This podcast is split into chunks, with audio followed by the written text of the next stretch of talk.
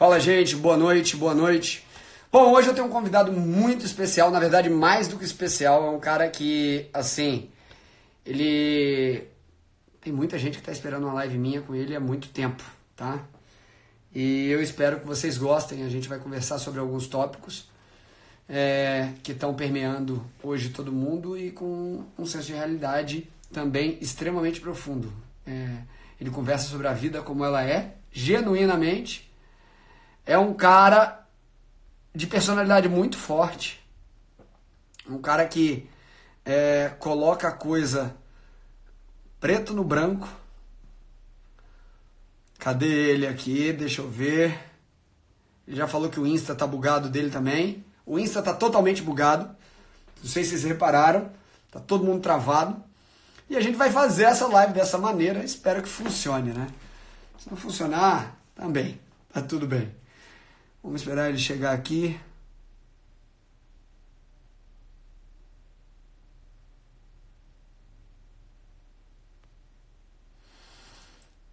Boa noite, boa noite, boa noite. A gente tinha marcado às 9 horas. Virei ele aqui, deixa eu ver se ele tá.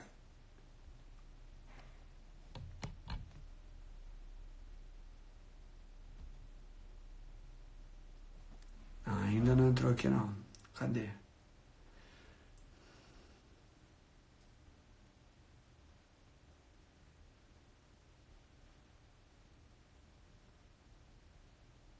Vamos ver.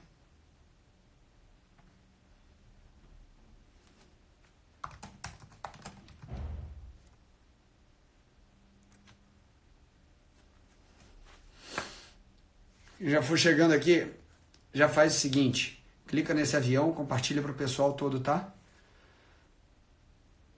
Só esperando o Ídolo mandar mensagem aqui, porque o Insta dele tá meio bugado. Fala Stoyan Dostoyevsky. Fala, Ítalo. Pronto, chegou.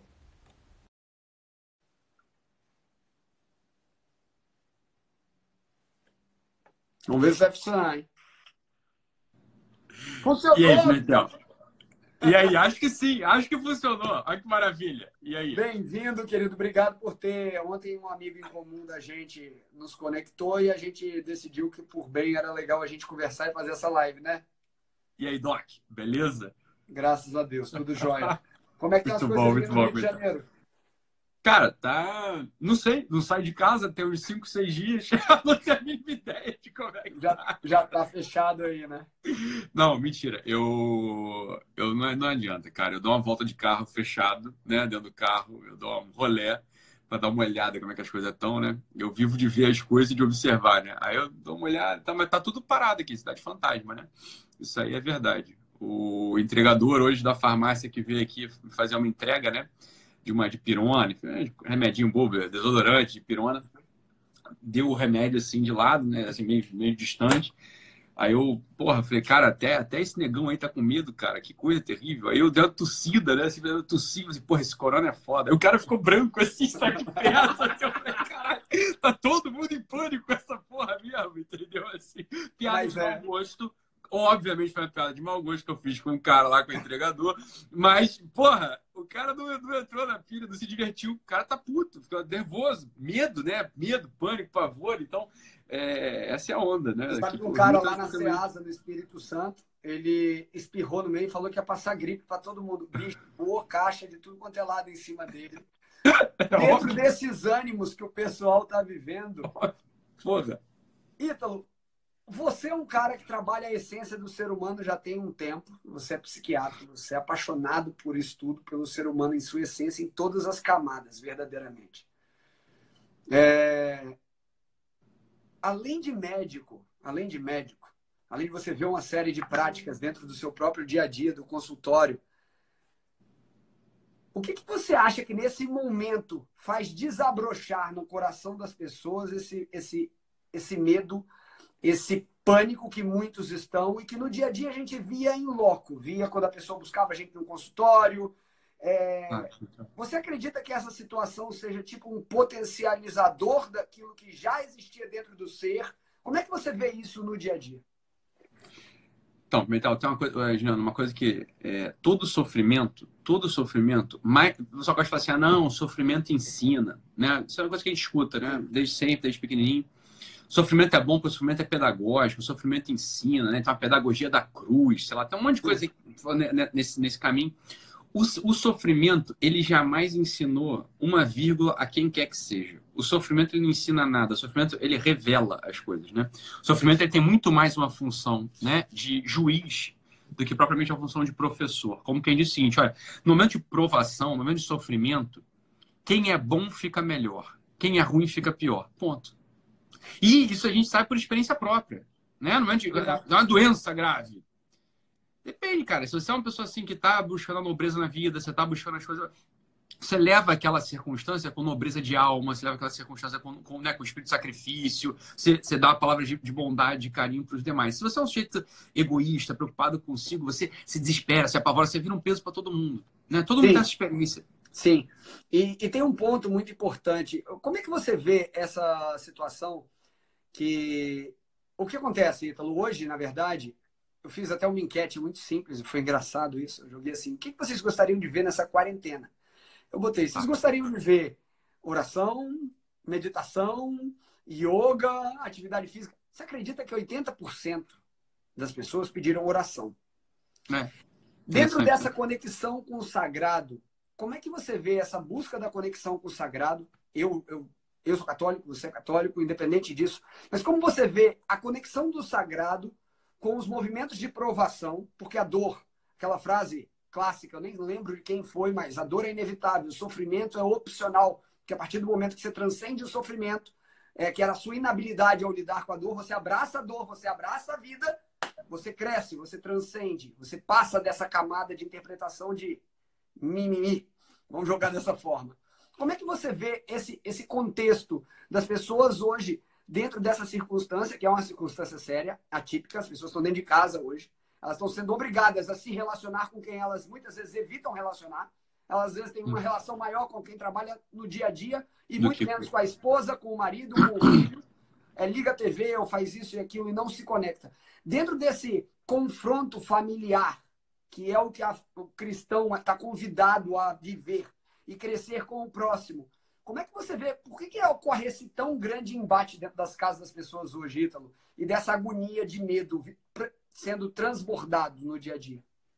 Tem uma coisa muito interessante, Juliana, assim, que a gente pode usar só o bom senso, mas para a gente ser um pouquinho mais rigoroso, né, a gente pode usar algumas escolas de psicologia que podem ajudar a gente a entender isso. Uma delas é uma escola de psicologia chamada Psicologia do Destino. É uma coisa que pouca gente estudou aqui no Brasil, né? Então aqui se conhece muita psicanálise, um pouco do Dr. Lacan, mas a psicologia do destino fundada pelo doutor húngaro chamado Leopoldo Zondi, ela fala para a gente o seguinte, ó, na verdade o Leopoldo Zondi, ele é um tipo de pai das atuais constelações familiares que absolutamente não pegam nada, da, não tem nada a ver com a técnica do Zondi, mas a percepção de fundo, que é a percepção que é verdadeira, é o seguinte, olha, de algum modo, né, quando a gente entra na história, que a gente entra na história, a gente entra na história de que modo? Meu pai e minha mãe se deitaram em algum certo dia e eu apareço a partir, em primeiro lugar, do sangue da minha mãe que me nutriu. Minha mãe me nutriu através do sangue dela. Então, assim, em primeiro lugar, eu sou o sangue da minha mãe, né? O sangue da minha uhum. É como que assim, eu sou, é, sangue do, é sangue do meu sangue. Como que diz o seguinte, olha, quando o Juliano aparece, quando o Vitor aparece, a gente aparece sendo uma presença daquela família na qual a gente, na, que a gente entrou. A gente é presença daquela família, né? A gente é presença daquela família. E quando a gente está diante de um familiar nosso, quando a gente está diante de um familiar, né, que a gente convive, né? Está diante de um, de um, familiar, sei lá, uma nossa mãe, tá? esses sujeitos, essas pessoas, assim como a gente, eles denunciam de algum modo as nossas falhas, os nossos fracassos, só por estarem presentes. Como quem diz assim, olha, as falhas que você tem no teu caráter, eu tenho também é incômodo, tadinho. As famosas festas de família que sempre dão briga no final do ano, o pessoal briga. Isso tem uma razão de ser antropológica profunda. Quer dizer, tá com os amigos, tá com um colega de trabalho, é um alívio para nossa miséria, de algum Sim. modo, assim. Porque esses sujeitos, eles denunciam a nossa, a, a nossa podridão, denunciam a nossa miséria. Quando a gente tá em convívio, faz nosso tio, nosso primo, olha, por mais que você tenha tido um caminho diferente do teu primo, você é igual teu primo. Eu sou igual meu pai. A gente tem coisas assim, a gente tem o mesmo sangue. Você né? não conheceu nem seu tataravô, mas a gente tá sentado na tua cara. É isso, entendeu? Assim, então, o convívio familiar denuncia as misérias que a gente tá fugindo delas. É Ou aquelas que a gente tá até o fundo do, do último fio do cabelo imerso. É isso. Então, gente, essa é, uma, é, uma, é um alívio mesmo. É um alívio estar com os amigos. Né? É um alívio estar, estar com os amigos. Nesse tempo, a gente, tá, a gente é obrigado assim, ah, vamos voltar para dentro de casa. Eu vou conviver com meus filhos, e meus filhos, eu tô vendo nele eu. Você tá entendendo? Assim, aí, esse moleque é irritante Não, igual a mim. Filho é reflexo nítido do é, pai. Esse moleque. Esse moleque... congruência, né, bicho? Por Exato. Isso, então, mas quem tá mandando aqui sou eu. É, mas, pai, você tá falando pra fazer, mas você não faz. É, exatamente. Então, assim, é uma coisa que é muito profunda. E dentro desse contexto, o Ítalo, é, esse convívio familiar é uma das coisas que mais faz o ser humano conseguir crescer em inúmeros aspectos. Isso é um, um ponto, assim, absurdo. Total. Tá? É, é mas, ao mesmo tempo, hoje, uma das pessoas me mandou mensagem e falou assim, doutor, estou tendo uma crise de pânico. Como é que eu saio? Tá. As pessoas hoje estão entrando em patamares no qual elas são reféns verdadeiramente das emoções dela, da, das criações que elas tiveram dentro do próprio mente delas. Tá? E dentro desse medo que está instaurado dentro da televisão, que está colocando uma situação e está sendo massivamente colocando aquilo que ela paga para botar. O que vende na notícia é o caos, o que vende na notícia é aquele furo. Ela está botando o que ela foi feita para fazer. Isso. E aí eu Exato. digo o seguinte: a pessoa não gosta de tal emissora, disso ou daquilo. Mas agora que ela está em casa, ela está vendo a emissora porque está. Ah, não, mas o noticiário eu posso ver. Dentro dessa frequência de comunicação que está sendo dada todo dia, Ítalo, quando você pega uma pessoa com uma série de predisposições, quando você pega uma pessoa que já tinha um estado prévio ao surgimento dessa pandemia, como é que você vê? Porque é uma, é um reflex, é, um reflex, é uma reflexão que eu fiz, que é a primeira coisa que o cara faz é ver a televisão. A última que ele faz é ver a televisão, ao invés de ser a primeira. Botar o joelho, joelho no chão e agradecer. A última, botar o joelho no chão e agradecer. Ele não, ele busca desgraça na hora que acorda e desgraça na hora que dorme. Como é que, dentro das escolhas, isso molda, você vê que conduz as pessoas dentro do medo, dentro dessa histeria popular que a gente, como dois profissionais da área de saúde, médicos, eu acho que, eu acho que as pessoas tinham que entender que, gente, beleza, é uma coisa séria, tá, vai marcar nossa geração, nossa geração nunca passou por algo parecido, mas, contudo, todavia, entretanto, não tem que ter esse, esse alarde de pânico que está sendo instaurado, e sim uma maturidade de visão sobre a vida. Perfeito, Juliano. É, não, não, é irretocável, irretocável. Isso, olha, é, o, a, o aparelho psíquico humano tem uma capacidade limitada de articular informações, né? Sobretudo informações de ameaça. Então, quando a gente tem uma sobrecarga de informações de ameaça, o que acontece com a gente? A gente adoece. Adoece ou a gente paralisa ou a gente se revolta. Né? São dois momentos possíveis. Quando você tem uma sobrecarga de ameaça na tua cabeça, e sempre é assim mesmo, né? Quer dizer, você está no teu trabalho, mas esquece, esquece Covid, esquece Corona. Você está você tá lá na emergência, você é uma enfermeira que está lá na, porra, na emergência da UPA né? Você ali na porta de entrada fazendo triagem. Você tem mais informação de ameaça do que o teu cérebro, do que você é capaz de articular. É uma demanda grave, uma demanda importante. Você todo mundo te, te demandando, tem um nego te xingando, chamando disso, chamando daquilo, é ameaçando, botando o dedo na tua cara. E aí o médico do outro lado que não, não faz o que você pede para ele fazer. Depois a, a, a moça lá da, da recepção que não entrega os documentos precisa entregar.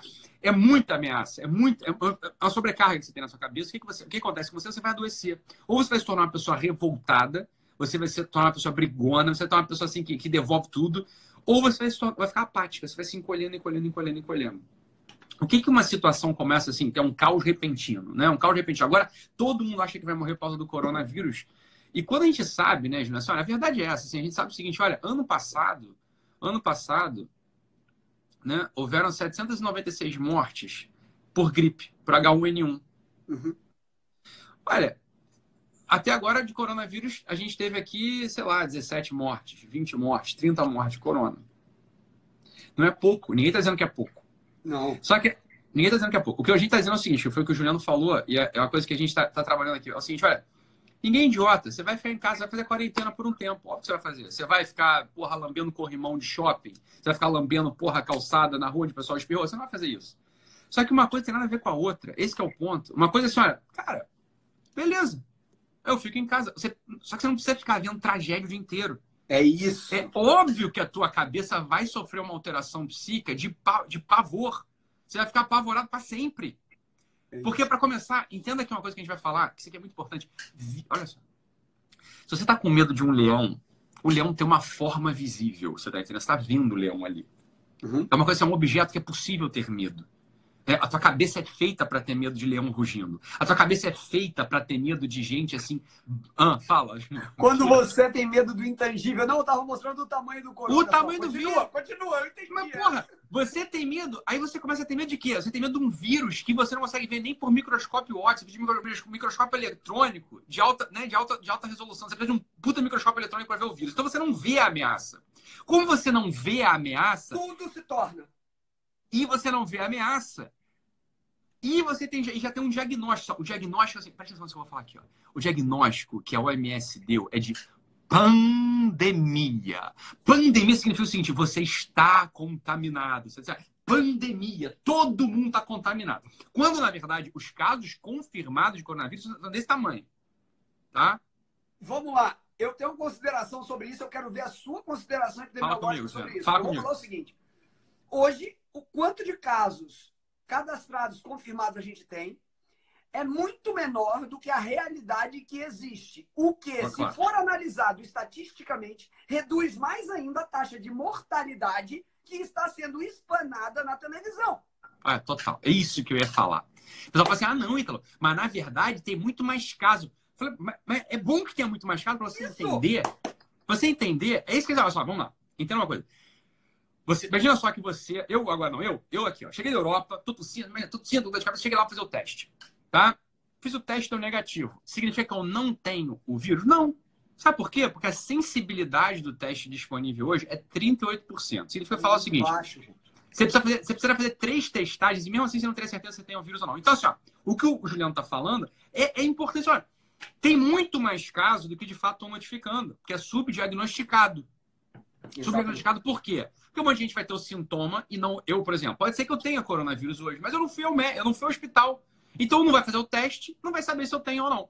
Tá? E não entrou na estatística. Eu, e, eu na verdade, eu estatística. Foi um, foi um, colega nosso do. Um, acho que ele era o diretor do Einstein, eu não, não tenho preciso essa informação. E a, o ponto é que, se eu não me engano, foi é, colocado exatamente isto também. Ele falou: olha, hoje para cada caso, estimados, estima-se que tenha 15 em torno que não foram computados. Claro. Então, assim. Você vê aí, ó. Só a sensibilidade do teste já mostra que está subdiagnosticado. A sensibilidade do teste é um dado objetivo. Já, 38% é sensibilidade. O pessoal não sabe. Se a sensibilidade é 38%, um monte de gente vai ter e não vai, e, e não vai pegar. Tá? Não vai pegar. É porque tem três possibilidades quando você tem contato com o vírus, né? Ou você, ele tem contato com você e seu corpo simplesmente acabou, o seu sistema imunológico está forte. Você tem um corpo forte. Você não tem história, você não faz porcaria, você está blindado ali, entre aspas. Seu corpo responde, você travou ele, ele não vai fazer nada. Outra hipótese, ele age sobre o seu corpo e o seu sistema imunológico logo depois responde e satisfatoriamente fecha. E a terceira resposta, seu corpo não aguenta, você é um caso complicado, você tem comorbidades associadas, por exemplo, eu sou asmático, já tive mais de 25 pneumonias. Eu sou do grupo de risco. Diabético, você pega outros caras, beleza. Essas pessoas têm o um maior risco, maior suscetibilidade a complicações. Claro. Tá, mas independente disso, você tem essas três variações possíveis e o alarde que só é dita sobre este caso. Não. Toda a situação está sendo feita sobre isso. É isso. Essa que é a coisa. Assim, ó, é... Beleza, você tem informação sanitária dos órgãos, dos órgãos responsáveis, ninguém é maluco de falar que não, eu vou lamber corrimão mesmo que eu sou de ferro, eu não pego isso aqui. Isso é coisa de retardado, claro que não é isso. Sim. Mas a verdade é o seguinte, olha, existe, é claro que existe um clima específico existe um clima específico que fomenta o pânico, que fomenta o medo. Fomenta, olha, e aí vou, a gente não vai ficar aqui entrando numa de. Pessoal acha que somos dois, nós somos dois médicos, a gente vai falar disso, porque não precisa achar que é a teoria da conspiração é o cacete. Mas olha só, a gente não pode ser inocente de imaginar. Só, existem, existem, existem, existem planos de poder no mundo. Existem que tem interesses, específicos, você está entendendo? E não se faz assim, ah, interesse econômico. Não é nem, não é nem interesse econômico, é interesse estratégico, militar. É, uma, é um outro problema mais grave que o pessoal está achando que é. Mas não estou nem discutindo isso. A questão é a seguinte: olha, não é verdade. Isso aqui é uma coisa que você vai. É, é para você ver, não é para eu te falar. É você Não é verdade que está esquisito, um pouco esquisito? Você concorda que é um pouco esquisito? Assim, a propaganda é um pouco esquisita. Todo mundo concorda com isso. Um pouco esquisita é. Os números não estão batendo muito com alarde. Fala assim, olha, beleza, não vamos discutir. O que eu estou falando contigo, o que a gente está conversando aqui é o seguinte, olha, foi o que o Juliano falou. Se você acorda e o teu primeiro movimento do dia é fazer um oferecimento de obras, por exemplo, ao bom Deus, entendeu? Você vai acordar, vai ajoelhar, vai beijar o chão, vai falar, serve, servirei, servirei ao bom Deus, servirei à minha família, servirei à pátria, vou servir aqui aos meus deveres. Isso te dá um tônus. Isso te dá um tônus para a vida. Né? Você tem um tônus. Agora, se você acorda, a primeira coisa que você faz é assim, ó, deixa eu ver aqui, deixa eu ver aqui no meu, no meu WhatsApp qual que é a mensagem mais catastrófica do dia sobre o corona. É óbvio que você vai adoecer. É óbvio que você vai adoecer. A, tu, a tua mente, a tua biografia, o teu espírito, o teu aparelho psíquico, ele não é capaz de articular isso tudo dentro de você. Ô, Ítalo, é bíblico. Assim como pensa, és.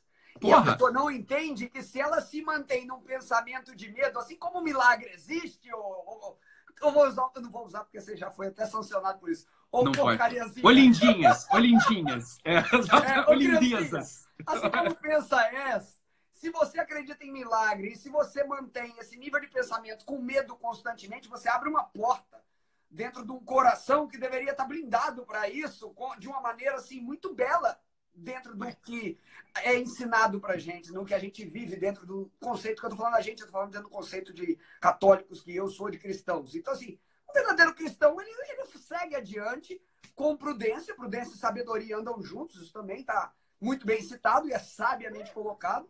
Agora, esse pandemônio que está sendo feito, Ítalo, é, é, um ponto que é sério. As pessoas têm que ter esse cuidado agora inicialmente, né?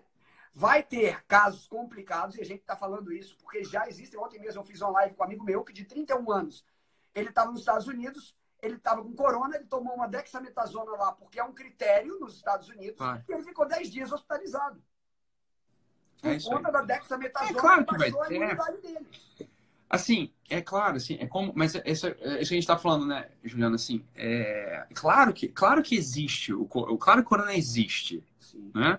Assim como existe a gripe, assim como existe malária, assim como existe acidente doméstico, acidente, essas coisas todas existem.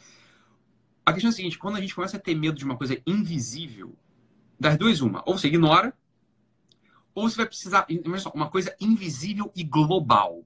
Preste atenção como é que é a coisa, só, é invisível e global, é uma pandemia invisível.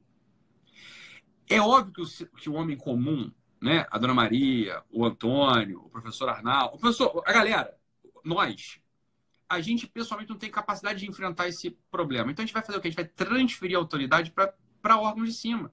A gente transfere a autoridade, a gente fortalece mesmo os sistemas de poder globais. Isso é óbvio. Assim. É claro que tem uma propaganda se valendo disso. Caralho, olha que coisa boa. Tem uma ameaça invisível e global. Eu vou fortalecer a minha força invisível e global também. É coisa óbvia, é coisa de estratégia mais óbvia, é mais velho que andar para frente. É, para falar de uma forma tangível para as pessoas, Ítalo, e, e, aí vale a pena ancorar na economia, é algo simples. A única economia que não está, é a única local que não está machucado, sofre, sofregando igual todo mundo está, é o quê? É a China. Foi a primeira é a China e a Rússia. Resto todo mundo... É a China e a Rússia, exatamente. É, e a Rússia. É. Então, pronto, que são a mesma coisa. O pessoal, o pessoal esquece que a Rússia é comunista e que a China é comunista. O pessoal esquece essas coisas. É tudo amiguinho, então, né? É, mesma, é o mesmo plano de poder. É o mesmo plano de poder. A Rússia não é conservadora, a Rússia é comunista. É. Ponto. Né? Assim, só esquece esse negócio. Mas tá bom, mas esquece. Isso aí que tá muito distante da gente. Da gente aqui, ó. Eu, eu Juliano, você, né? É, a Magda, o Rafael, o pessoal que tá assistindo a gente. Só... A gente é o seguinte, olha. Uma coisa, uma coisa, outra coisa, outra coisa o fato de você ficar em quarentena, você ficar tomar as precauções necessárias, não significa que você precisa entrar em pânico. Né? São coisas distintas. Como você não entra em pânico? Né? Como não entrar em pânico? Duas coisas, olha, jejum, né? Jejum de informação por um tempo. Cara, eu tava, olha o que eu mostrei na live anterior. Você conhece o, o John Brum, não conhece? Conheço. Então, esse livro aqui eu ganhei de um padre amigo meu que é jesuíta. É espetacular esse livro, Ito. Jejum. Corpo tá. e alma em oração. É excepcional. Eu amo jejum, você sabe disso. Mas assim, se a gente fizer jejum, jejum de noticiário, é a nossa vida fica salva em inúmeros aspectos. Mas é óbvio que fica. Mas é óbvio que fica. Hoje, eu estava falando isso na live anterior. Uma vez uma pessoa perguntou para a Sâmia, né? É, perguntou para a Sâmia, falou assim, ah, Sâmia, é, você não assiste jornal? Você não, lê, você não lê jornal? Acho que foi isso que perguntaram para ela. E aí ela falou assim: o problema é que para eu ler jornal eu tenho que estar muito bem informada. É, tá certo, isso é perfeito. É para ler jornal, tenho que estar muito bem informado. Aquele negócio lá, cara, assim, é propaganda para de trás para diante. Você não pode se informar no jornal. Porque eu tava falando assim, olha, o Jornal Nacional, eu assistiria, Juliano, assistiria todo dia o Jornal Nacional, se, se, se ele só dissesse o que ele é. Se assim, ah, isso aqui não é o Jornal Nacional, isso aqui é o, assim, é o Clube de Fofoca do Bonner. Bem-vindos ao Clube de Fofoca do Bonner. Agora as nossas, nossas notícias fantasiosas de nove da noite. Entretenham-se e pegar pipoca.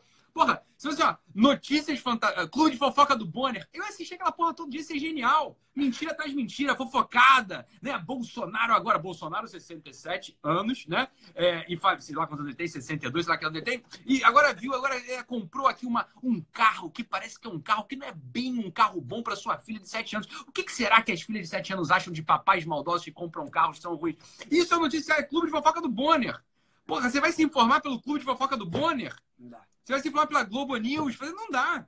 E ó, um ponto importante aqui. Hoje de manhã eu falei isso na live. É, é impressionante. Muitas pessoas que me seguem falam assim: Nossa, parece que você e o Ítalo combinam o que vocês estão falando. Eu falei: Não, gente, é, é porque a gente tem uma base de princípios parecidos. É.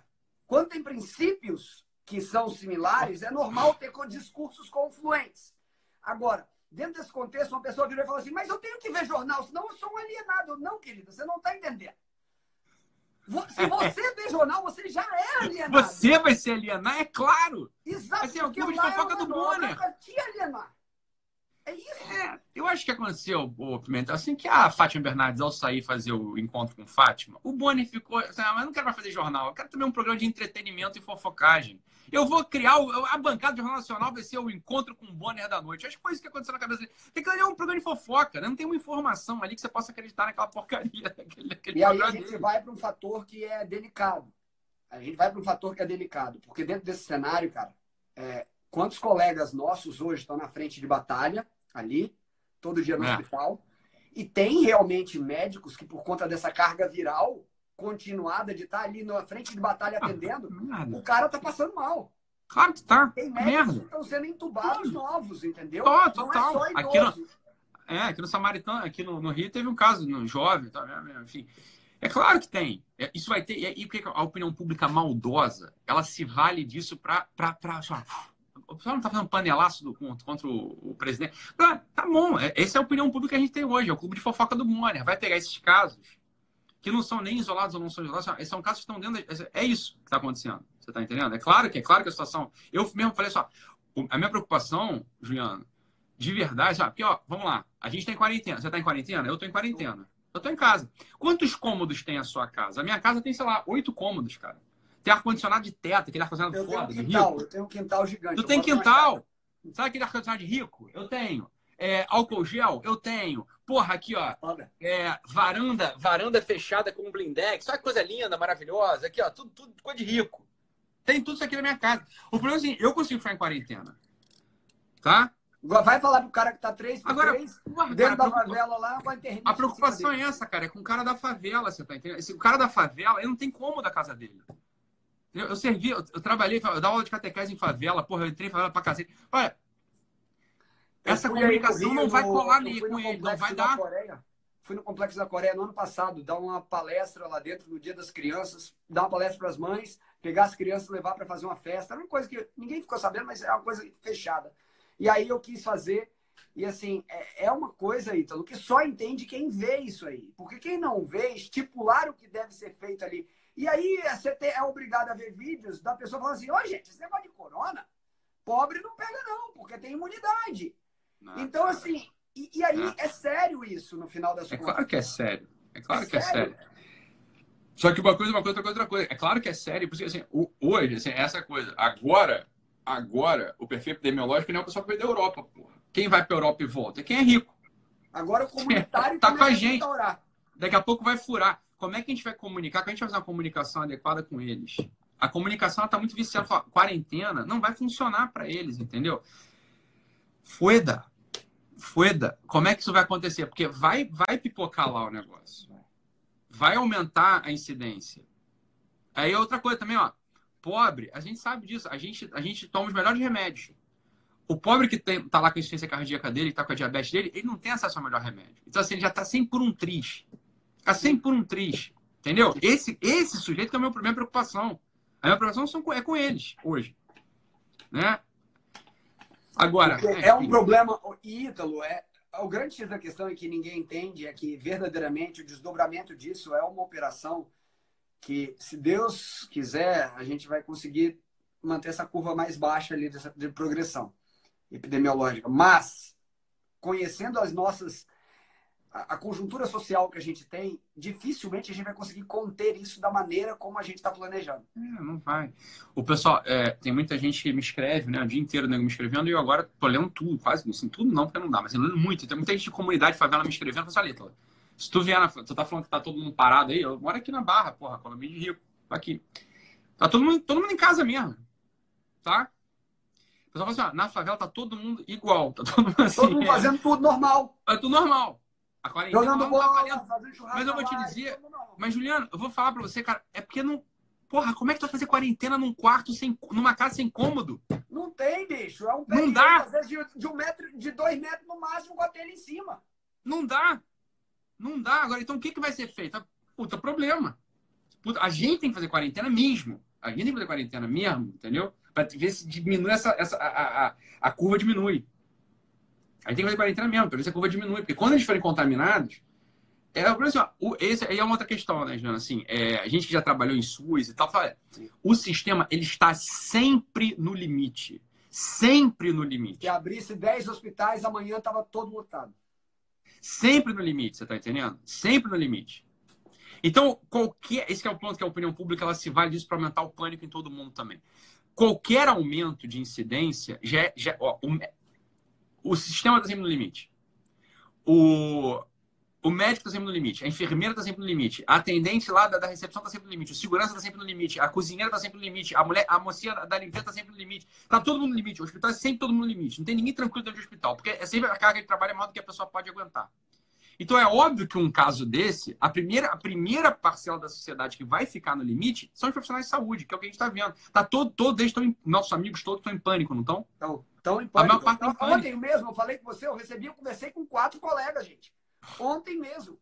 Porque eles estão com medo de trabalhar. Sabe por quê? A real é a seguinte: o cara vai para o hospital, eles estão brigando com o médico se põe uma N95 no rosto. É isso aí. A CCIH está brigando com o médico que quer botar o EPI. É isso aí. Para não, não criar um alarde. Não criar um alarde. Bicho, não tem cabimento um negócio desse, então. É. E aí o que acontece? A opinião pública só surfa nisso, porque assim, o profissional de ponta está em pânico. Né? O profissional de ponta está em pânico. É claro, se o médico está em pânico. Estratégia de guerra. Estratégia de guerra. Serviu exército. Estratégia de guerra. Na Segunda Guerra Mundial, a maior baixa, claro, né? A maior baixa proporcional era de infantaria. Óbvio, o cara que aterriza lá, do mesmo jeito que pisa no solo, toma tiro. A segunda maior baixa, junto na guerra, era ó, profissional de saúde e capelão, sacerdote. Porque é óbvio, o inimigo sabe. Se eu mato. a base. Se estrutura a base, se eu mato o capelão, se eu mato o padre, o pastor e o médico, toda a tropa fica em pânico. Caralho, quem vai me dar absolvição e quem vai vir aqui me aplicar morfina? Não tem. O cara fica em pânico. Ele não consegue. Ele, não, ele batalha com a moral baixa. A opinião pública sabe disso. Para criar pânico e pavor, é fácil. Ó, joga os médicos desesperados. Jogou médico desesperado, acabou. A moral de todo mundo vai pro saco. Vamos lá, a gente está vindo de um cenário de um país que foi saqueado, que o sistema está falido e estava tentando se reestruturar Claro. Entendeu? Do nada. Cara, quando eu coordenava pronto-socorro, quantas vezes eu tive que discutir, bater de frente com o secretário, porque tava mandando fechar a porta de PA, pô. Porque é não tinha aí. remédio básico para um PA, cara. Quanto mais hospital. Então, é, é um sistema que, dentro disso, é, é uma complicação que, nesse meio, é o que você está falando. O médico sempre teve ligado à imagem do sagrado. Porque quando a gente volta nos tempos mais remotos, era um só ali. Era ah. o cara que detinha as duas coisas em um só. Então, essa imagem sempre esteve junto. E como saúde e se manter bem é uma base, quando a pessoa vê que ela não tem acesso à saúde, ela só tem acesso a quê? A espiritualidade para se ela se centrar e ter um acalento nesse momento. Só que as igrejas estão fechando também. É, esse, é isso que eu ia falar. Foi. Aí, o, aí a gente está em plena quaresma, Exato. As vésperas da Páscoa, os ofícios de Páscoa, não vai ter nenhum. Ninguém vai celebrar o ofício de Páscoa, porque até lá, até abril, sei lá quando é que vai ser, vai estar tá tudo fechado ainda, né? Ah, fica todo mundo em pânico, olha só. Mas aí eu falei, Júnior, assim, ó, isso é um belo de um sinal.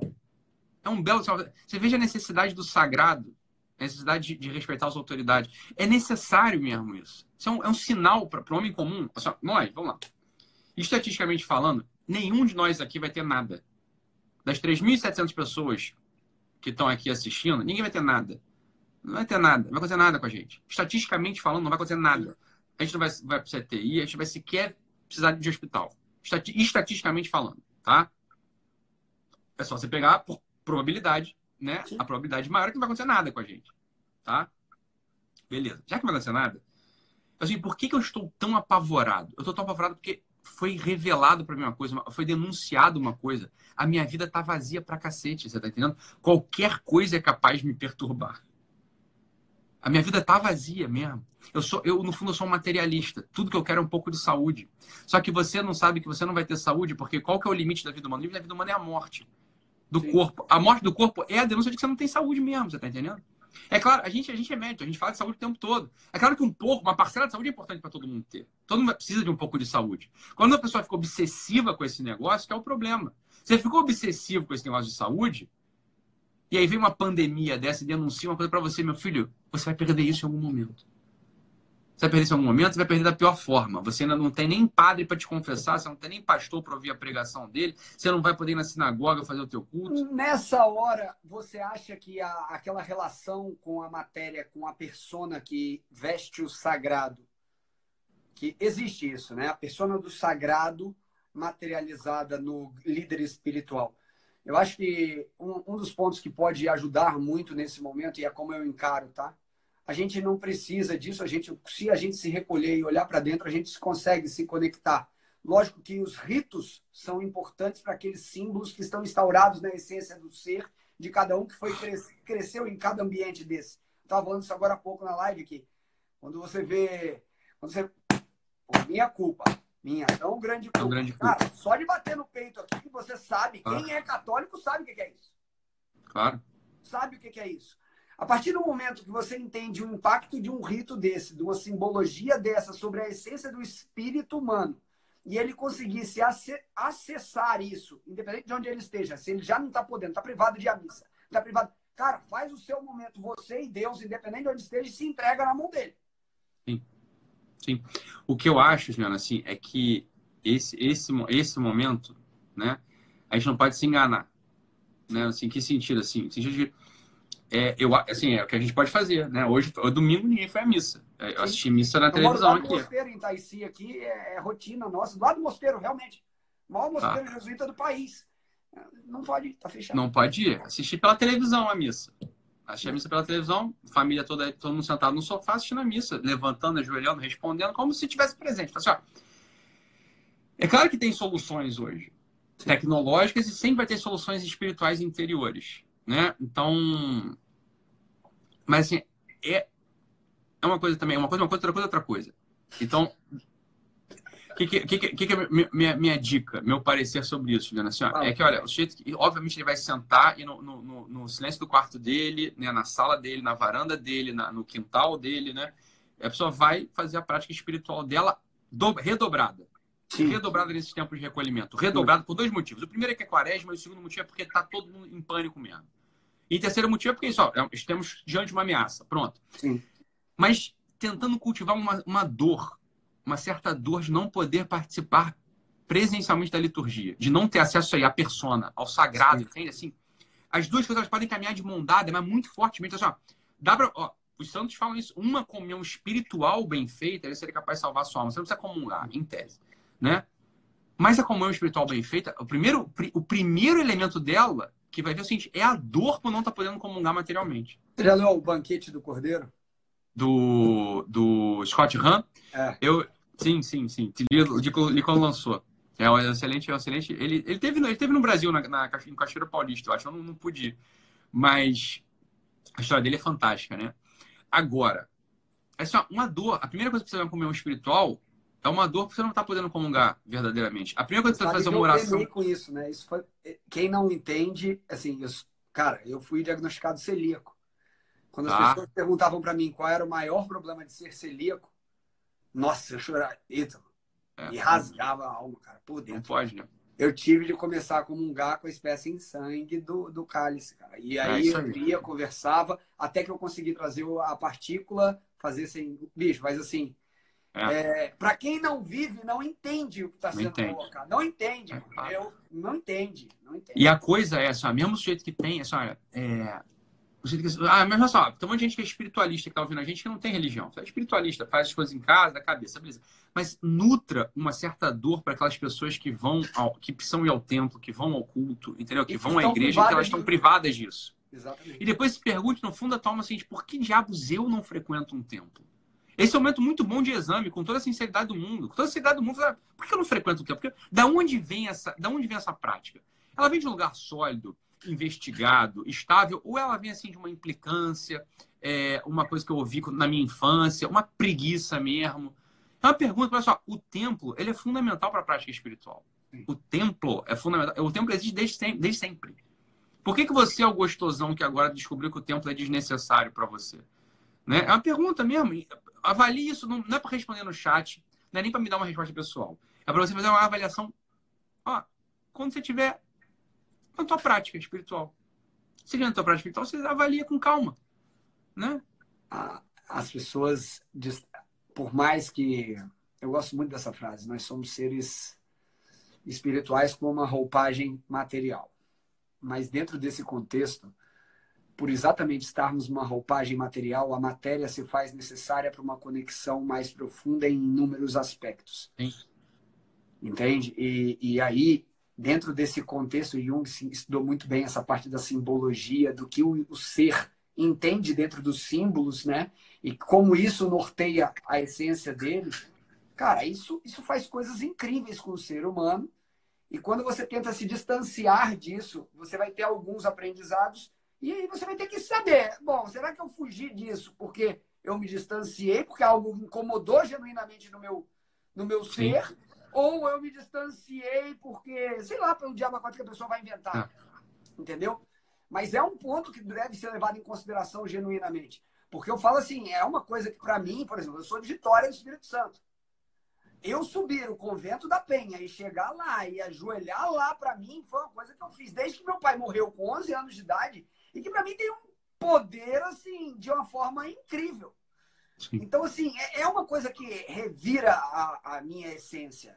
Então, dentro disso, eu falo assim, as pessoas estarem privadas disso, por mais que você não faça isso, não aceite isso, realmente, existe um pesar de pessoas que se conectam a isso claro de uma sim. forma genuinamente. Claro que sim.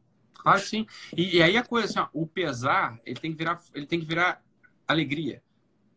No, no cristão genuíno, no católico, assim, o pesar tem que virar alegria existe uma série de uma série de santos que não puderam comungar.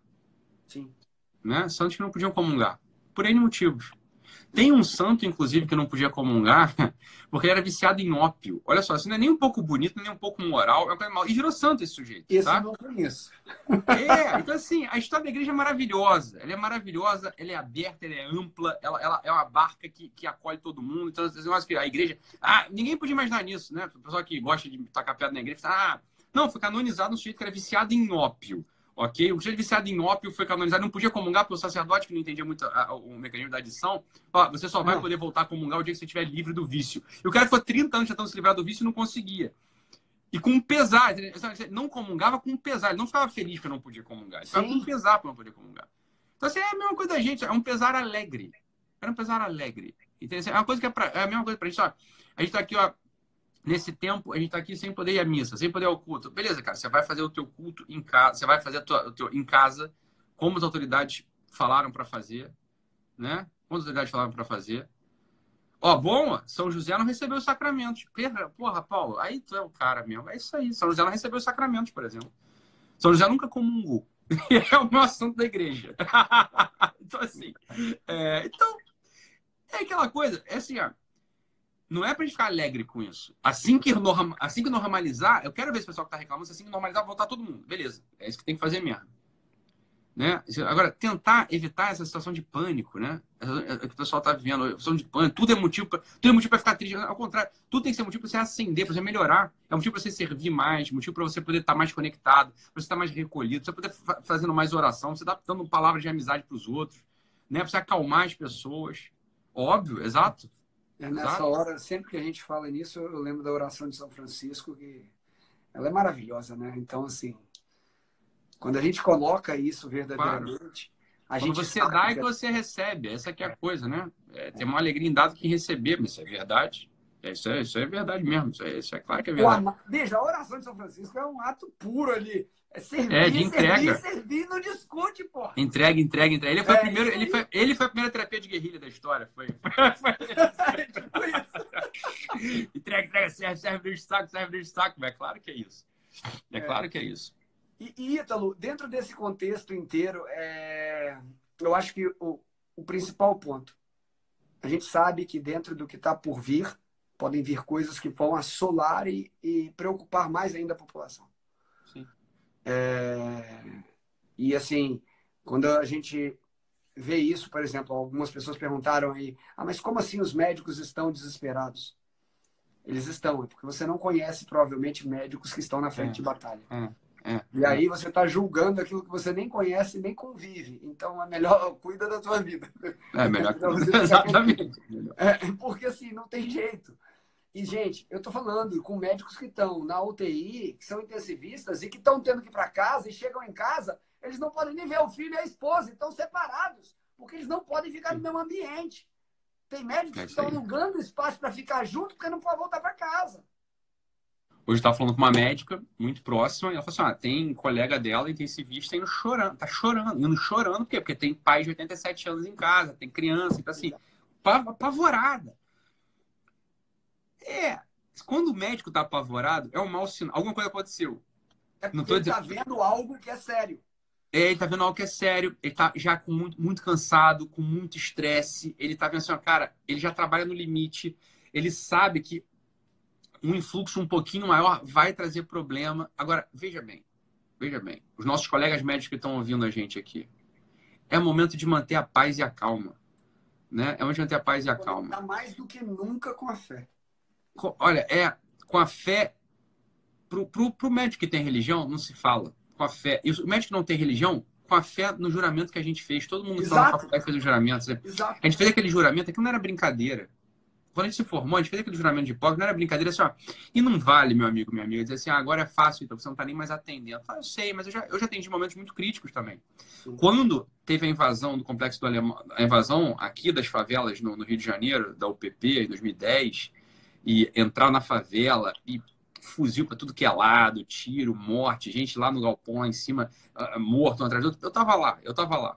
Né? No processo de pacificação, eu tava lá também é, fazendo ronda, três da manhã, com, é, no jipe aberto, exposto, sem, com um coletezinho, mas com a cabeça exposta, né, passando no meio da favela, no meio da comunidade, fardado, militar. Então, assim, ó, cada um sabe da história que tem, né? Quando estava lá em São João de Meriti, e todo mundo tem essa história, né? O, o do chefe, chef, porra, é, é, a gente, todo mundo aqui tem, tem, tem uma história nas costas, então não vale, não vale falar, né? Não, é, seria uma falácia dizer assim, ah, mas você não está lá, você não está vendo como é que é. Não, eu estou aqui, ó.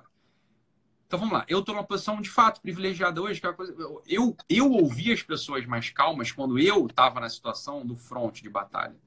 Né? A pessoa que estava de fora da situação, de algum modo, fala assim: olha, calma, a gente está aqui de fora, está vendo o seguinte: olha, é claro que é grave o que está acontecendo, ninguém está dizendo que não é grave o que está acontecendo.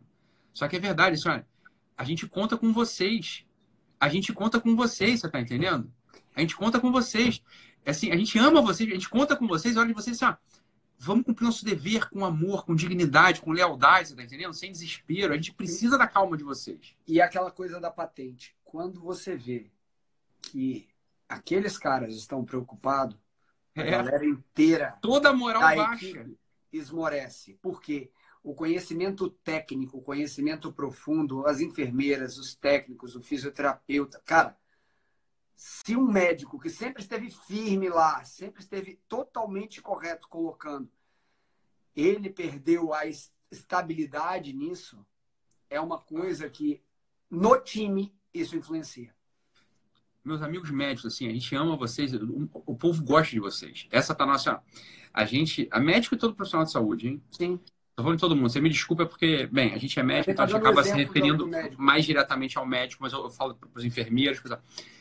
Olha, a gente passou, não sei se você concorda, assim, mas o médico, ele passou, a gente a está num processo de desmoralização. Claro Sim. que está. Claro que tá. O médico era um vagabundo, juntamente aos empresários, durante os últimos 14 anos. A gente, portanto, então, assim, tá no momento a gente voltar àquela dignidade original da nossa carreira, da nossa profissão, do nosso ofício, do nosso sacer... semi-sacerdócio. Sim. Nosso semi-sacerdócio. Né? Assim, ó, é, o médico, o enfermeiro, o, o profissional de saúde como um todo, né? o fisioterapeuta, o, o, o psicólogo que está lá, o, é, todo mundo trabalha no sistema de saúde. É só, tá na hora de a gente voltar àquela dignidade original. Aquela dignidade original, assim, as pessoas olharem para você, para o médico, olha, eu posso contar com você. Eu, eu, eu, confio em você, eu conto com você, eu conto com o teu serviço. Esse é um momento, assim, grande, grande, grande, grande, para a gente voltar à nossa dignidade. Né? Isso, isso os médicos que estão desesperados, estão, assustados. O, o leigo que está assustado, está desesperado, assim, é hora assim, ó, jejum, jejum de opini... jejum de, de, de, informação. Você não tem como ter informação fidedigna da coisa, você não sabe. Pessoal, você não tem informação fidedigna. Deixa eu te contar um segredo. Você não tem informação fidedigna. A gente que é da área, e a gente chega uns artigos pra gente, todo, todo santo dia chega um monte de artigo novo pra mim. Só. Artigo publicado ontem no New England, tá chegando pra mim, eu tô lendo aquilo. A gente que é da área, a gente não consegue elaborar direito as informações ainda. É, a gente não, não consegue. Saiu hoje mesmo uma meta-análise sobre o corona e, é, e sai outro, um em cima da hora. É, é então... recebi aqui, exato, assim. Não, assim, a gente que lê, a gente lê e entende. Ainda assim não dá para articular a informação toda. Então, assim, ó, o leigo, assim, esse momento. Calma. Você, a única coisa que você tem que olhar é o dado bruto. O dado bruto é o seguinte: você não vai. Você não vai. assim, você. O dado bruto é o seguinte: você, você, não vai, não vai, você, você não vai ser contaminado. Se você for contaminado, você não vai para o hospital. Se for para o hospital, você não vai precisar. O dado bruto é esse. Epidemiologicamente falando, você não vai acontecer nada contigo. Né? Mas para não acontecer nada contigo, isso não pode escalar para um nível muito grande. Então você tem que ficar de quarentena mesmo. Parece um paradoxo, mas não é, entendeu? Contigo não vai acontecer nada. Mas se aumenta muito o número dos casos, aumenta o número dos casos. Então Eu pode acontecer contigo. gênero, número e grau, Ítalo. E foi, é um dos pontos, né? Porque a gente, por estar tá em meio a esse, fazer parte dessa comunidade, cara, a gente recebe os primeiros áudios dos grupos, dos colegas que é, estão no hospital. Exato. Por isso que a gente, essa preocupação verdadeiramente, ela existe. Ela existe. E é por isso que é um momento de cautela. Sim, a, a, já que você está em quarentena, faz a quarentena corretamente, entendeu? Para fazer isso acontecer de maneira precisa e para assim que passar a gente poder voltar. Mas é, é uma, uma coisa muito importante a gente buscar verdadeiramente se colocar em oração, independente do que seja, para acalentar o coração, porque se a gente não fizer isso, a chance do misteria maior ainda pode ocorrer genuinamente. Claro que sim. Essa é uma claro opinião que, que cala forte no meu coração, Ítalo, porque as pessoas estão com medo. Potencializando e exponenciando tudo aquilo que elas já tinham antes do corona aparecer. É isso aí.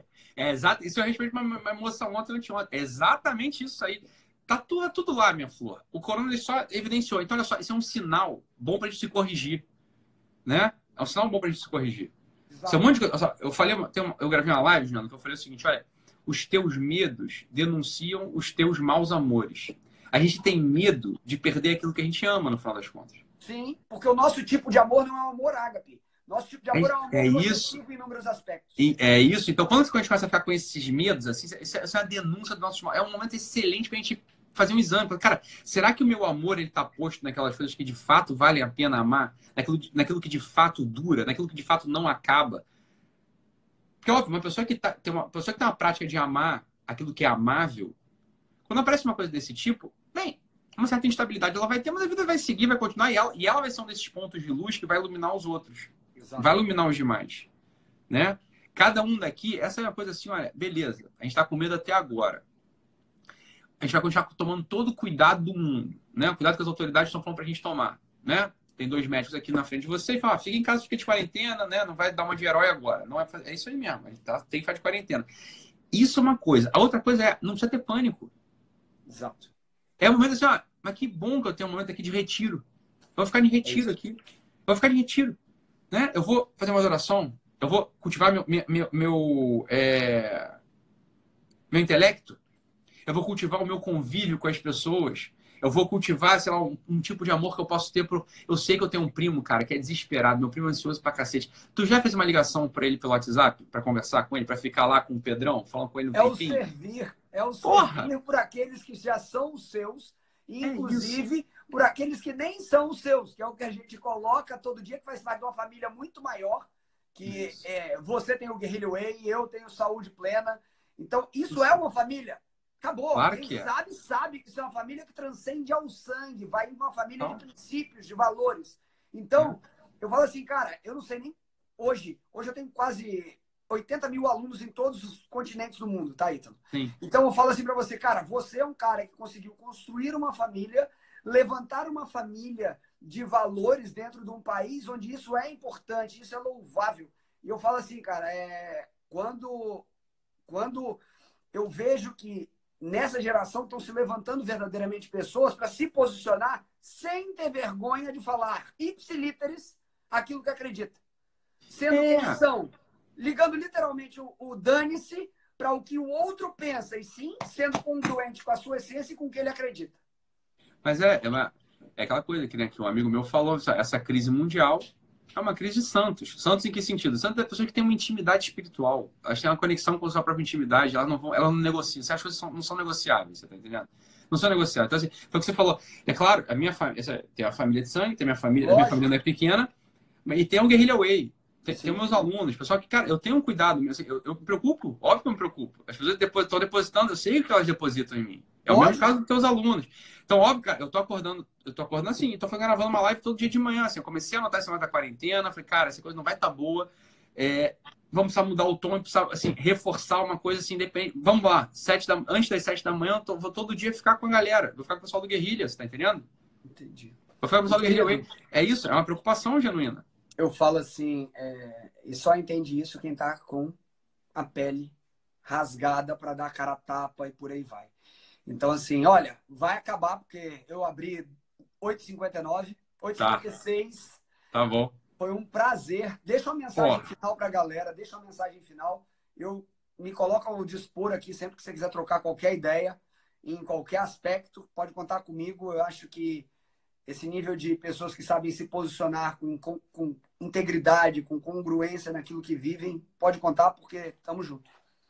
É aquilo, né, Juliana? Assim, ó, homens fracos geram tempos difíceis. Porque, óbvio, homens fracos são os que você não pode contar. Exato. E quando a gente está do lado de gente que a gente não pode contar, os tempos ficam difíceis, mas tempos difíceis geram homens e mulheres fortes. Verdade. A gente está num momento difícil. Mas, ó, uma crise de confiança, uma crise, é, é, uma ameaça. E essa é a hora da gente olhar para a gente no espelho hoje de noite, hoje ainda, hoje, domingo, a gente olhar para a gente e falar assim, de que lado eu quero estar? Tá? Que tipo de gente eu sou? Eu sou daqueles que se encolhem em tempos difíceis, eu sou daqueles que vão dar um telefonema para quem precisa, vão pegar o que está caído no chão, vai, vão fazer esse paradoxo do serviço cotidiano que é o que leva a gente a encontrar o sentido mesmo da nossa vida. É esse é o time que a gente tem que estar tá hoje. A gente tem que ser vela iluminando a vida dos outros. É isso aí. Tempos Deixa difíceis geram homens fortes. dentro, na hora que você queima dentro, isso transborda e toca todos. Igual quando a gente acende na Páscoa o Sírio. No Sírio, é isso que eu tô falando. Inteira, e a igreja toda apagada, fica toda iluminada. É a coisa mais linda de arrepiar. Cada uma das 3 mil pessoas aqui que acendam a vela que carregam dentro do coração. É, é hora da gente. Tempos difíceis fazem homens fortes. Eu quero poder contar com cada um de nós aqui para que a gente seja os homens fortes desse nosso tempo agora. É, essa é a coisa, essa é a mentalidade. Gratidão, meu irmão. Obrigado. Deus abençoe você, sua família, todos. Porra, eu que agradeço, Diano. Vamos marcar outra já. Vamos, Valeu. vamos. Adorei o bate-papo. Pode contar. Também. Já, a gente já tá no zap. Você é ruim de responder, mas tá. Pra caramba. Tá isso aí é verdade. Isso é verdade. Muito bom, Juliano. Fica com Deus. Meu irmão. Deus abençoe. Valeu. Porra, que prazer, que alegria. Prazerão, cara. Beijo pra todo mundo aí. Tchau, tchau. Beijão.